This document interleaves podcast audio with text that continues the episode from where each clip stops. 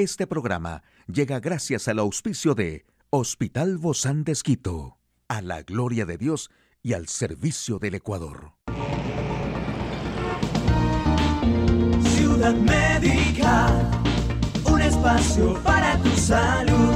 Hola, ¿qué tal? Qué gusto poder acompañarte. Yo soy Ofelia Díaz de Simbaña en este mundo tan apasionante de la salud.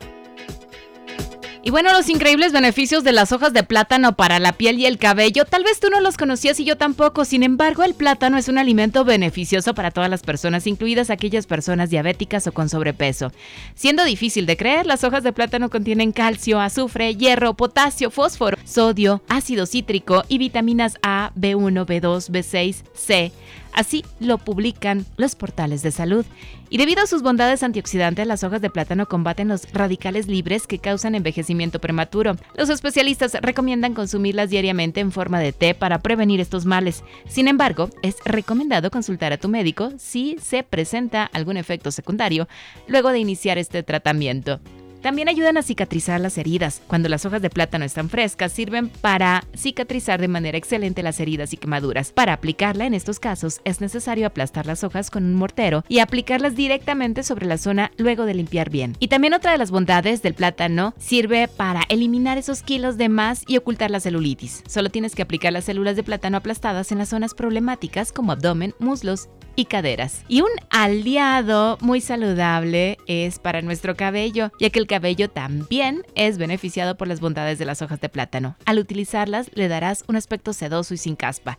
Es recomendable aplicar una vez a la semana una mascarilla de hojas de plátano frescas, previamente trituradas por la licuadora. Ahora sí, ya conoces los beneficios de las hojas de plátano, puedes incluirla a tu rutina de cuidado personal.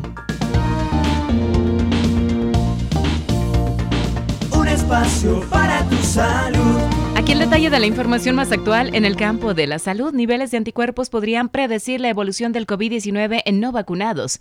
Estamos cada vez más ciegos ante la transmisión del COVID-19 según la OMS. México da por finalizada fase pandémica de COVID-19.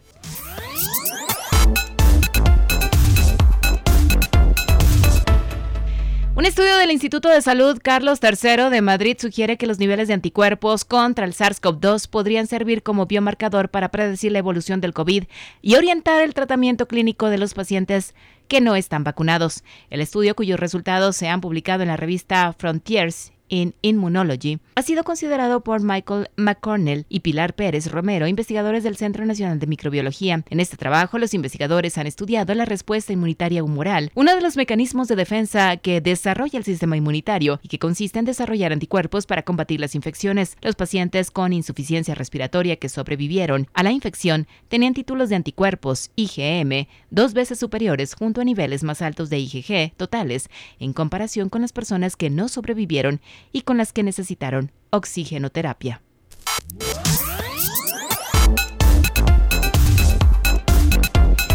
Y el director de la Organización Mundial de la Salud instó en estos días a los países a mantener la vigilancia de las infecciones por coronavirus, afirmando que estamos ciegos ante la propagación del virus debido a la disminución de las tasas de análisis. A medida que muchos países reducen las pruebas, la OMS recibe cada vez menos información sobre la transmisión y la secuenciación, dijo el director general en una conferencia de prensa en la sede de la agencia de la ONU en Ginebra. No es el momento de bajar la guardia, al contrario, es una recomendación extremadamente fuerte del comité, subrayó el médico instando a los Estados miembros a revisar sus políticas nacionales, evaluar sus acciones y prepararse para nuevos esfuerzos. No es el momento de relajar las medidas con respecto a este virus, ni de descuidar la vigilancia, las pruebas y los informes, ni de laxismo en las medidas sociales y de salud pública, ni de renuncia respecto a la vacunación, instó el presidente del Comité de Emergencia. Según el último informe semanal sobre la situación epidemiológica publicado por la OMS, el número de casos de COVID siguió disminuyendo por tercera semana consecutiva, con un descenso del 24% en la semana del 4 al 10 de abril en comparación con la anterior.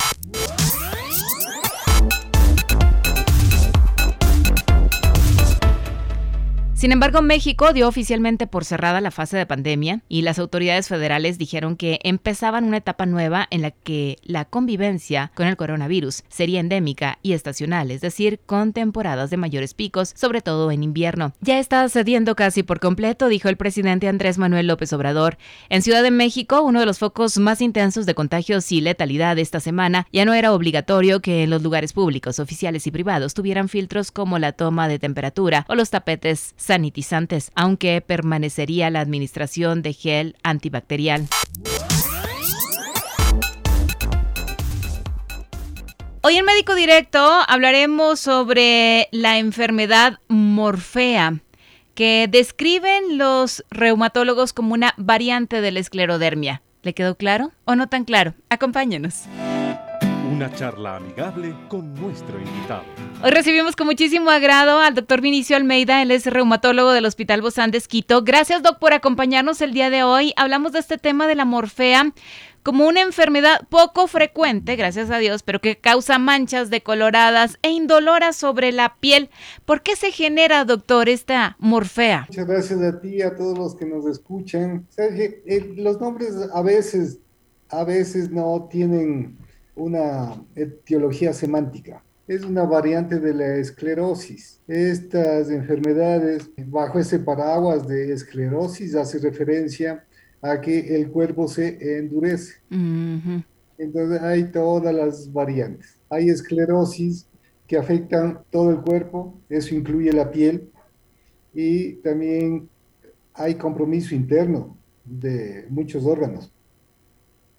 Y entre eh, la gama de variantes hay las mismas características de esclerosis en forma limitada o localizada. Entonces la morfea sería una variante de la esclerosis tipo limitada, localizada. Tengo en mis notas, Doc, que por lo general los cambios en la piel aparecen en el abdomen, en el pecho, en la espalda, pero también podrían aparecer a veces en la cara, en los brazos y en las piernas. ¿Por qué se genera esto, Doc? ¿Solo son manchas que están por encima o tienen algo que ver en la parte interna? Bueno, un poco para tratar de explicar, comencemos diciendo como en relación a por qué se origina la etiología. Las enfermedades reumáticas son enfermedades autoinmunes. A diferencia de lo que oímos corrientemente, o frecuentemente que las personas tienen baja de defensa. En las enfermedades reumáticas las defensas están altas, un aumento de las defensas. La, la, la inmunidad está aumentada y alterada. ¿Eso es malo entonces, que la inmunidad esté alterada? Porque siempre queremos tener altas las defensas. Deberíamos tener un balance, un equilibrio en la inmunidad, en las defensas. En las enfermedades reumáticas hay un exceso, hay una confusión, una alteración y el cuerpo no se reconoce. Por eso se llama autoinmune. Entonces, en, esclerosis sistémica y en las enfermedades reumáticas aparecen algunos autoanticuerpos. Por ejemplo, de las enfermedades más conocidas que en, la población sí le reconocen, por ejemplo, el lupus o la artritis reumatoidea, son anticuerpos contra los tejidos de la persona. Y en la esclerosis sistémica hay anticuerpos contra componentes del núcleo de la persona. Y eso produce en la esclerosis sistémica, que es un tipo de enfermedad reumática, hay cerca de 200 enfermedades reumáticas. El paso siguiente son expresiones de inflamación. Entonces, la inflamación vendría a ser como una especie de incendio que tiene la persona dentro. Es decir, que las manifestaciones en la piel o las manifestaciones eh, eh, en cualquier parte del cuerpo, boca, ojos, eh, articulaciones, piel, se originan dentro. Hay un origen interno en la inmunidad. ¿Cuáles son regularmente, Doc, estos signos y síntomas de la morfea? Obviamente podrán variar, ¿verdad? Porque usted habla de diferentes tipos, de, de, la etapa inclusive de la enfermedad, pero algunos de los más comunes, ¿cómo se dan y cómo llega la persona, el paciente, a su consulta?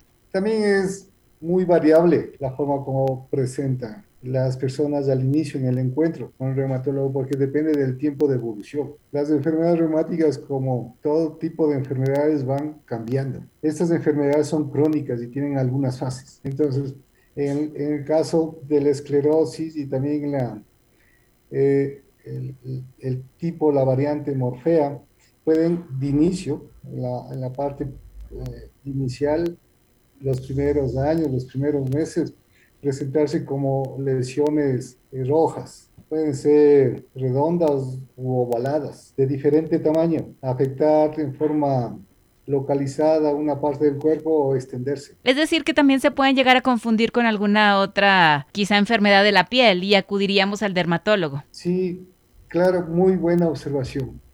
Estas enfermedades también tienen una superposición dentro de las otras enfermedades reumatológicas. Es decir, esta esclerosis dentro de la esclerodermia o la esclerosis sistémica, tener formas y combinarse, porque la esclerosis sistémica y sus variantes tienen un movimiento en el proceso de enfermedad en cada persona tiene una danza particular en cada persona.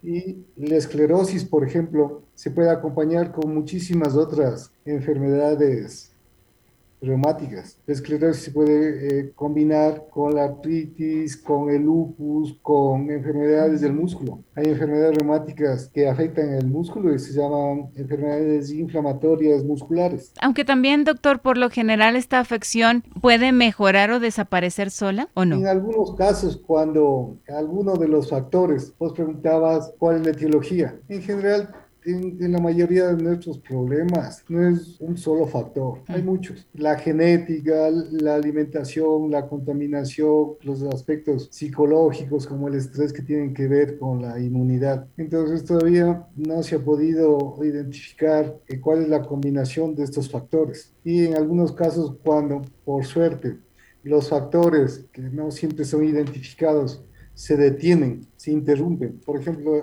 si es que hablamos exposición a algún medicamento o exposición a una sustancia tóxica y se interrumpe ese contacto, puede haber una involución. La enfermedad aparece, se presenta y puede desaparecer en un porcentaje de los casos. En el otro porcentaje de los casos hay que establecer en qué etapa está, si es la inicial, que es la edematosa, el cuerpo como que se hincha. Después viene una etapa como de atrofia, y después se cicatriza.